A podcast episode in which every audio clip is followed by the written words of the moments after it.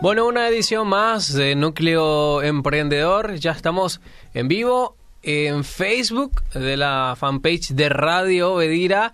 Y bueno, hoy seguimos conversando. Nico, primeramente buenas noches, ¿cómo estás? Buenas noches Elías, buenas noches Keren, buenas noches a todas las personas que nos están escuchando, que nos están viendo a través de todas nuestras plataformas.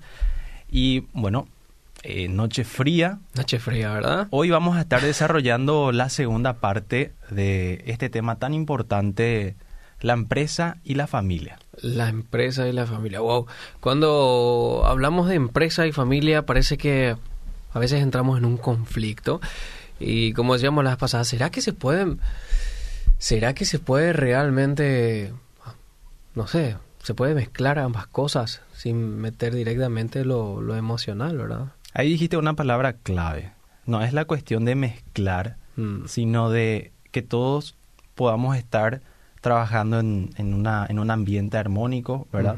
Que nos permita a nosotros no solamente desarrollarnos como personas, sino también crecer como empresa. O sea, tiene que ser bien complementado eso. Me gustaría, Elías, hacer un pequeño repaso de lo que estuvimos hablando la semana pasada. Acá tengo presente. El primer punto que tocamos era eh, el error que se comete al no realizar un presupuesto, mm. ya sea para la familia o para la empresa. Sí. ¿Sí? El segundo punto que tocamos fue el error que se comete al mezclar el dinero de la empresa con los gastos de la familia. Mezclar los gastos de la empresa. Mezclar el dinero de la empresa con los gastos de la familia. Ajá, ese es otro error. Claro, porque acá quiero ser muy puntual. La empresa está para generar ingresos. O sea, mm. por eso hablamos de mezclar el dinero de la empresa.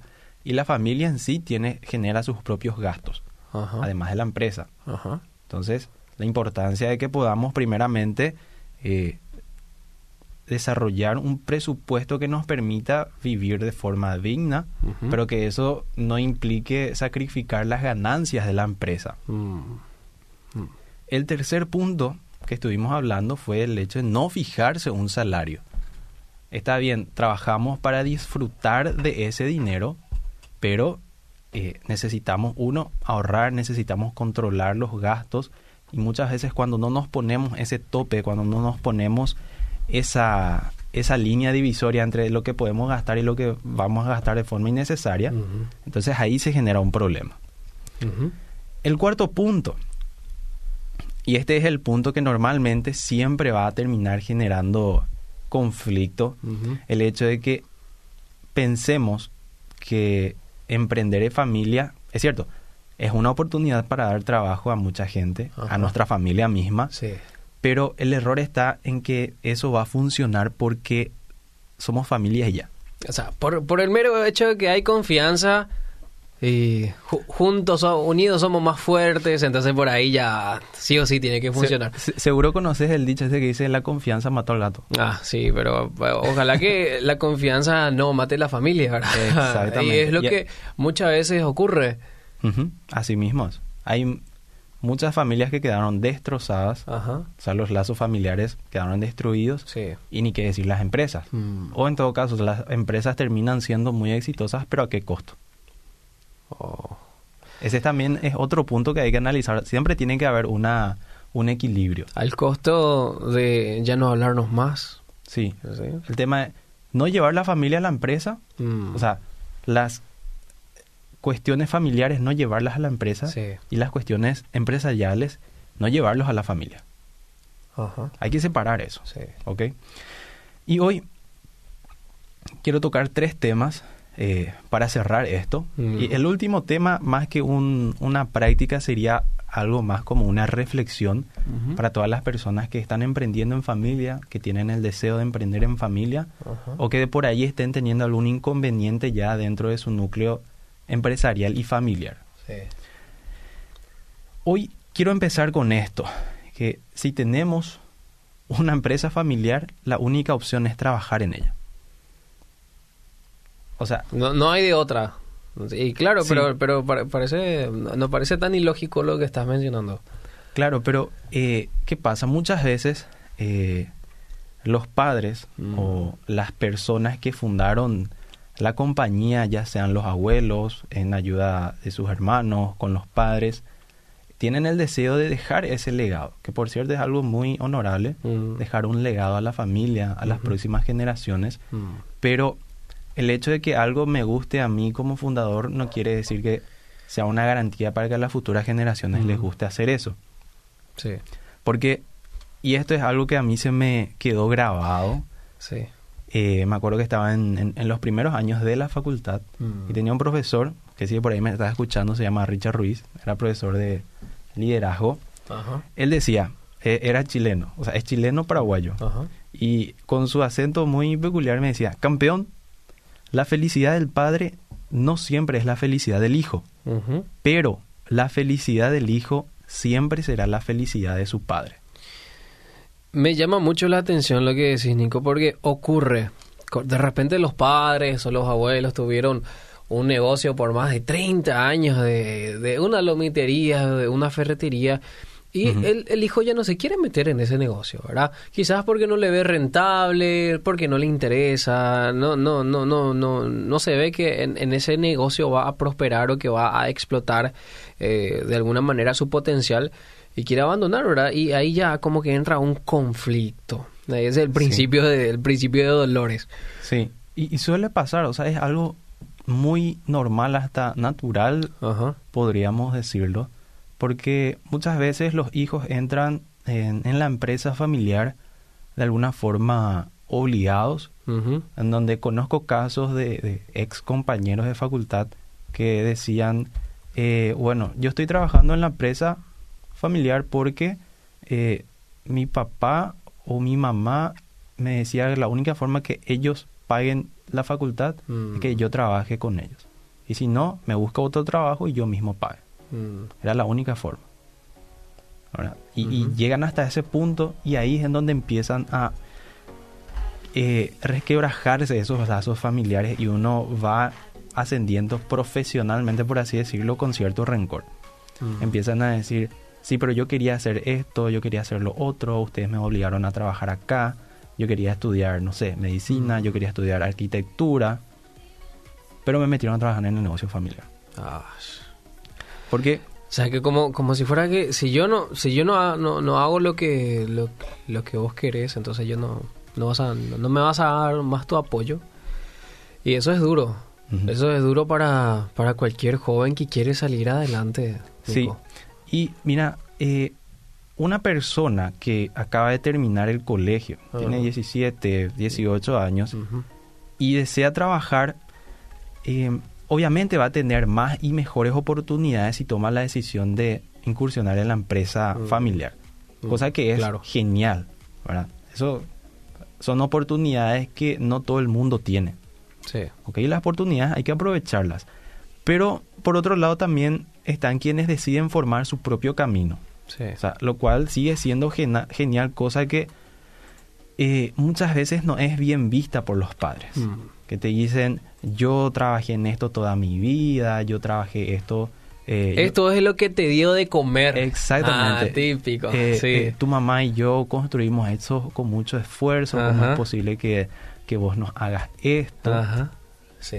¿verdad? Y, eh, a ver, este tip no es algo que te va a hacer ganar mucho más dinero, pero la intención es ayudar a que puedan entender esto, que si tenemos la posibilidad de elegir, si, eh, sin importar que uno trabaje o no en la familia, las cosas no tienen por qué ser diferentes porque quien está decidiendo sobre su vida es la persona misma y nadie más. Mm. Y en este punto en donde es en donde los padres deberían eh, brindar su total apoyo. Porque, ¿qué pasa? Estamos en una época en donde todo es muy dinámico. ¿ok? Y eso es una cuestión generacional. No es que los chicos de ahora tienen algo mal en la cabeza, sino es la forma en que crecieron. O sea, la forma en que vos, Elías, y yo crecimos era totalmente distinta a la forma en que los chicos de, de 15 y 16 años están creciendo ahora. Mm. Cierto, cierto. Era muy, muy, muy distinto. O sea, no, no quiero decir que la, nuestra forma de crianza o la época en la cual vivimos era mejor a esta, Oh. pero tiene sus diferencias. Y eso es algo que tenemos que aceptar. Exactamente. Y eso es lo que más cuesta. Sí. Exactamente. Eh, aceptar eso es muy, muy complicado, pero eh, también hay que entender que hoy en día los chicos poseen mucha más información, están muchos más formados que, que las generaciones anteriores y eso es una ventaja, pero de valor, de valor incalculable. Y algunas veces los jóvenes como que queremos emprender algo, quieren emprender algo y, y le cuentan de repente sus proyectos a, los padres, a los abuelos, a los tíos, a la gente con quien está y, y obvio que el familiar como que siente un cierto temor eh, y les dice, no, no sé, no sé si es para vos, no vas a poder, no, no, nosotros nunca nos dedicamos a esto, a aquello, ¿verdad? Pero descuidan justamente lo que ahora estás mencionando, que es la información, que prácticamente la información uno la tiene gratis, por decirlo así, entre comillas, ¿verdad? Obviamente se paga el acceso a Internet, pero se tiene mucha más información que, que los que los abuelos, que los padres. Y parece que como que no se dan cuenta. ¿Cómo podemos hacerles entender a, las generaciones antiguas que quizás este proceso o este tiempo ya como que cambió? Sí. Porque antes tenían esa, perdón, solamente para terminar, como que antes tenían esa, esa idea de que, bueno, yo tengo un, trabajo y con este trabajo eh, va a ser el único sostén que voy a tener el resto de mi vida y con esto me muero, ¿verdad? Y hoy en día ya se habla de una eh, eh, para tener los dineros en muchos lugares. Ah, diversificación. Diversificación, así mismo. Y ya, ya no se piensa más como antes se pensaba. Pero es un poquito difícil todavía como entrar ahí. Y mira, eh, en este tiempo de pandemia, bueno, esto es algo que siempre vamos a decir, nuestros hijos van a escuchar mi papá siempre habla de la pandemia del 2020.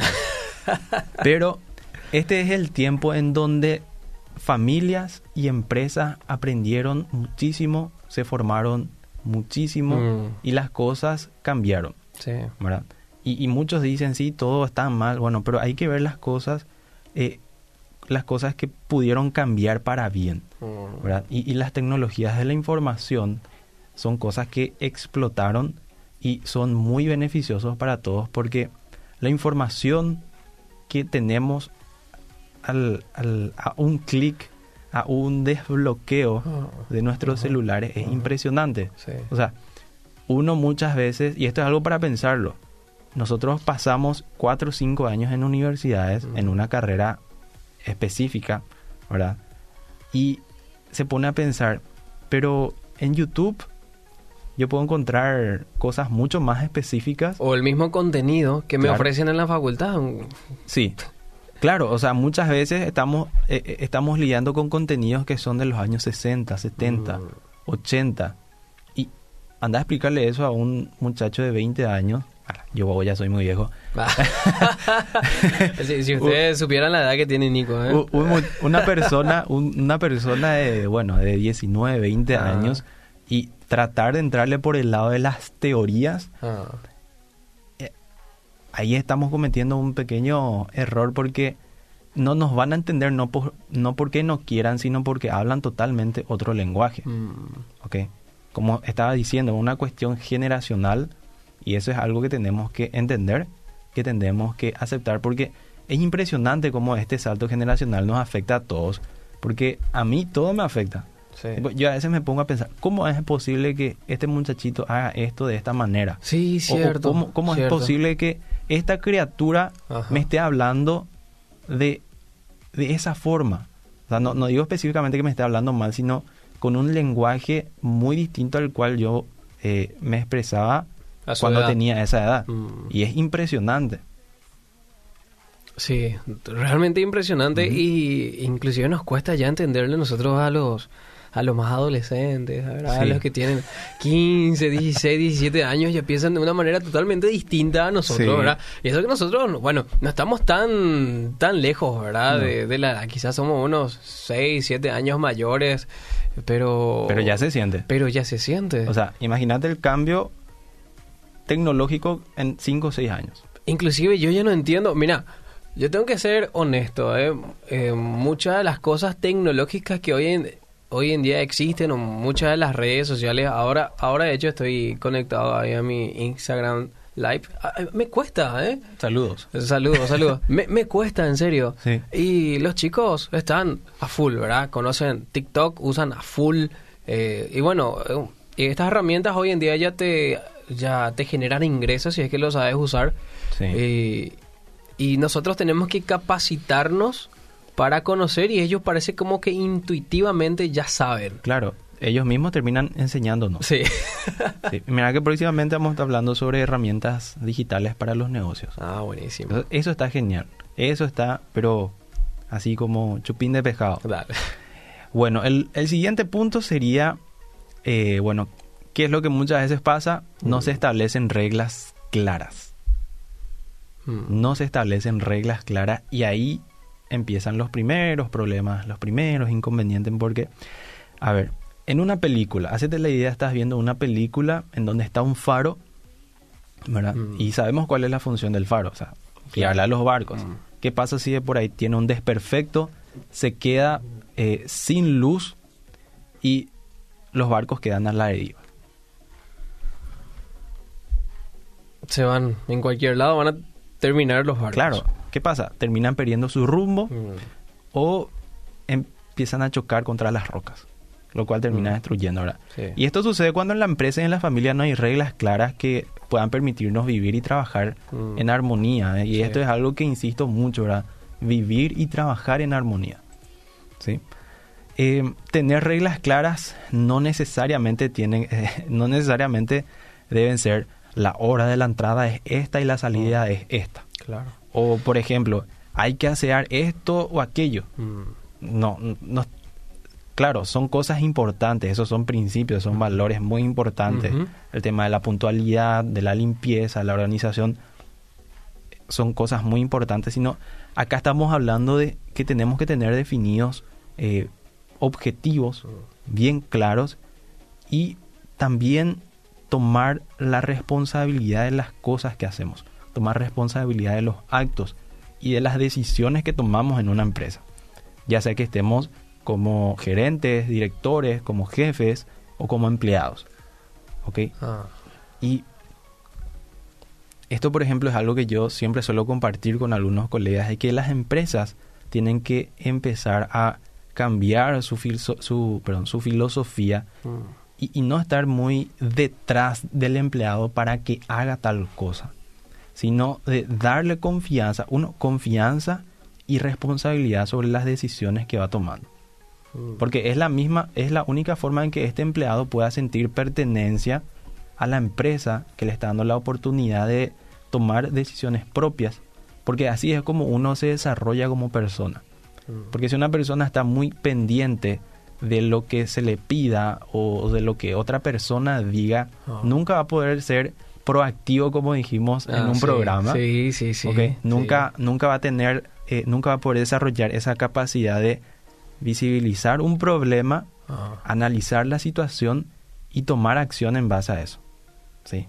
Y, y esa acción puede ser acertada o equivocada. Pero, como me solía decir una persona con quien trabajaba, no importa si te equivocas. Lo importante es que aprendas Mm. y encuentres una solución de la forma más rápida posible. Mm. Y eso es lo que tenemos que incentivar en todas las empresas, sean familiares o no. Interesante. Y, y sí, y también es algo que voy a estar eh, eh, siendo muy insistente, es que formar una empresa, una empresa implica asumir grandes riesgos. O sea, no podemos esperar que de la nada vengan... Que caiga del cielo las ideas, que caiga del cielo Sí. los clientes. Eh, Ojalá todo Oh. sea muy fácil, ¿verdad? por favor. Ok. Eh, y asumir estos riesgos exigen cierto grado de compromiso Ah, para no estancarse, para no Sí. perderse sí. o simplemente para no desaparecer. Mm. O sea, hay que tomar riesgos. Eso es algo que tiene que quedar bien claro. Mm. Y en la empresa, al igual que dentro de la familia, tiene que acoger a sus colaboradores con alegría, con calidez, respeto, humildad y darles la oportunidad de hacer valer su dignidad como personas. Interesante. Yo como cliente, muchas veces, cuando, cuando visité alguna empresa, y por más que tenía todo, por más que tenía todas las cosas que, que yo realmente necesitaba, y quizás me ofrecían un buen, un buen, una buena oferta, eh, cuando no te ofrecen un buen trato, es horrible. Es horrible. O sea, preferí nomás ir a comprar en el lugar donde está más caro, inclusive, pero que te traten bien. Exactamente. Sí, así mismo. Interesante, interesante ese detalle. Y, quiero contar nomás como anécdota. Sí. Eh, cuando yo suelo venir en, la radio, me suelo manejar en el vehículo, en la camioneta, y me voy a una estación de servicio. Eh, ahí te tratan de la mejor manera, ¿verdad? Señor, doctor, te dice, ¿verdad? Eh, doctor Elías. Súper simpático. Y pero también tengo una moto tengo, tengo una moto, Y para... Ah, de repente me siento más tranquilo en eso, ¿verdad? Mm. a economizar, qué sé yo. Me voy, el playero ni me mira. Eh, y esas cosas, por ejemplo, uno como empresa debería tener cuidado. Sí. ¿Verdad? de, que a todos deberían, deberían darle el mismo trato a todos. Y como cultura, nosotros culturalmente luego nos tratan mal y ya prácticamente cerramos luego la puerta. Sí, así mismo es. Y ese también es otro punto de discusión y de mucho debate en, ah. muchos círculos, ¿verdad? De que eh, con algunos compañeros mismos en la facultad solemos hablar de eso, de que cómo es posible que empresas muy respetadas tengan un trato muy diferenciado. Diferenciado, no solamente con sus clientes del día, sino también con sus colaboradores mismos. Mm. Porque estamos hablando de personas. Un cliente es una persona. Un colaborador tuyo es una persona. Y ambas, eh, eh, ambas requieren el mismo trato. Ajá. ¿Ok? O sea, la misma dignidad. Exactamente, tratarlos con la misma dignidad. Porque ¿qué pasa? Ah, supongamos que, Elías, yo soy tu jefe. Ajá. Y te trato mal. Te trato mal ahora. Eh, no sé, vos estás haciendo tu máximo esfuerzo, pero aún así yo te trato mal, ¿cómo vos te vas a sentir? apenado, eh, triste, rencoroso. ¿Y con quién te descargas? Con el cliente. Mm. Y esto genera una cadena así de, de, tratos muy desagradables que uno deja mal a la empresa y, y nunca va a poder crecer. muchas empresas cayeron pero en la ruina por el simple hecho de que los jefes no eran capaces de respetar y de reconocer el trabajo que realizaban sus colaboradores. Entonces eso es muy, muy importante, que cada persona que entre a la empresa, ya sea un cliente o un colaborador, tiene que ser tratado con el mismo trato. Mm, cierto. Me encanta. tenemos cinco minutos, Nico, para ir para ir cerrando. Sí. Ok. Y el último punto es algo que estuvimos hablando, nos adelantamos que es sobre el desafío que representa el salto generacional. Ah. ¿Ok? Y te voy a leer algo acá para, para que sea un poco una reflexión que dice lo siguiente. A ver, espera, voy a poner ah. aquí para que la gente pueda escuchar tu reflexión. Porque aparte de estar acá en la radio, allá la gente puede ver la tele. Bien ahí, está. Eh, aparte de la radio, yo dije, voy a hacer un, live en mi Instagram. Así que toda la gente que me sigue en Instagram está viendo también este live. ¿Cuál es tu reflexión, Nico? Ok, dice de lo siguiente. El abuelo lo crea, el padre lo disfruta y el hijo lo destruye. Esta es una frase que puede sonar muy crítica, pero es algo que no suele estar muy alejado de la realidad. La primera generación que llevó a cabo el emprendimiento pagó el precio del éxito con mucho esfuerzo, con mucho sacrificio. Mientras cumplía con los objetivos, pensaba, esto que estoy construyendo será para mis hijos. Los hijos crecen y suceden dos cosas. Van disfrutando de las comodidades básicas que la generación anterior no contaba, mientras que son exigidos en cumplir objetivos para ocupar lugares en la compañía formada para que llegado el momento, la transición sea oportuna y estratégica. La segunda generación recibe a la empresa, recibe a la empresa con una visión distinta. crecer y expandirse. Mientras la compañía va creciendo, la tercera generación también lo hace, pero aquí es donde se presentan muchas diferencias. La tercera generación crece y se desenvuelve en un mundo muy distinto y mucho más dinámico que las generaciones anteriores que dieron inicio y expansión a la compañía. Así también, la tercera generación crece con mucha más información y muchas más opciones que las generaciones anteriores, lo cual le permite vivir con una visión propia distinta. Esto es algo de lo cual ninguna empresa familiar escapará. Pero no es necesario pensar que las futuras generaciones van a destruir la empresa. La realidad es que se cometen errores muy infantiles a la hora de dar participación a los nuevos integrantes. Por ejemplo, las personas de mayor antigüedad no quieren dar paso a nuevas ideas que pueden mejorar el desempeño de la compañía. Existe una falsa creencia que su inexperiencia los vuelve incapaces de aportar mejoras. Es cierto, son inexpertos, pero hoy en día el mercado necesita soluciones distintas y rápidas, cosas para las cuales los más jóvenes son muy diligentes, lo que estuvimos comentando recién. La solución en este caso es unir fuerzas, unir experiencia y rapidez.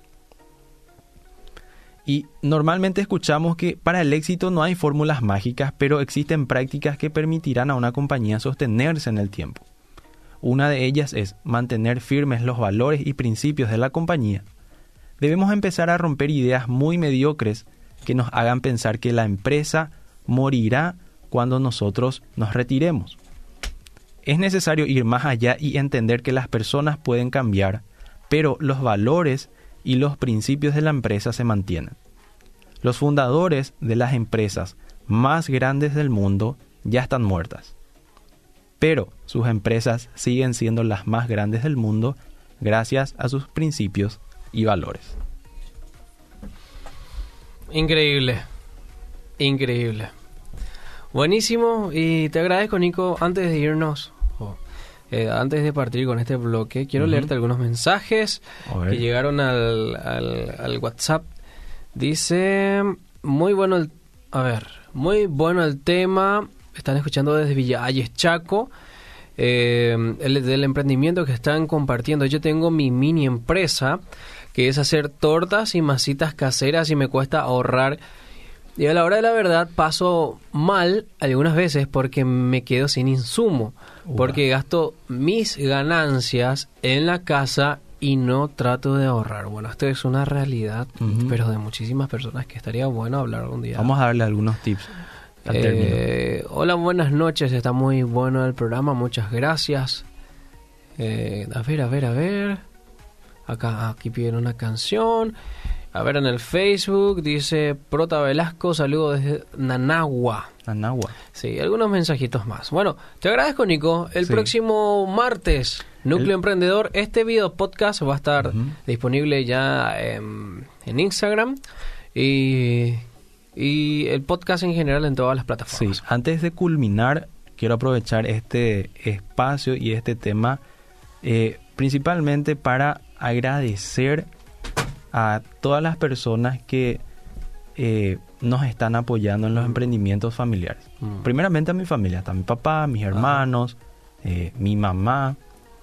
Y en el interior, en San Pedro, específicamente en la ciudad de Guayaquil, tengo primos, eh, están mis tíos que están al frente de, de, otros emprendimientos que lo venimos desarrollando desde el inicio de, de la pandemia, que gracias a Dios está creciendo está ofreciendo oportunidades de trabajo a muchas personas, a muchas familias, y es algo muy importante que quiero resaltar y decir que estoy muy orgulloso de, de formar parte de esto y vamos a seguir creciendo. Vamos a seguir creciendo.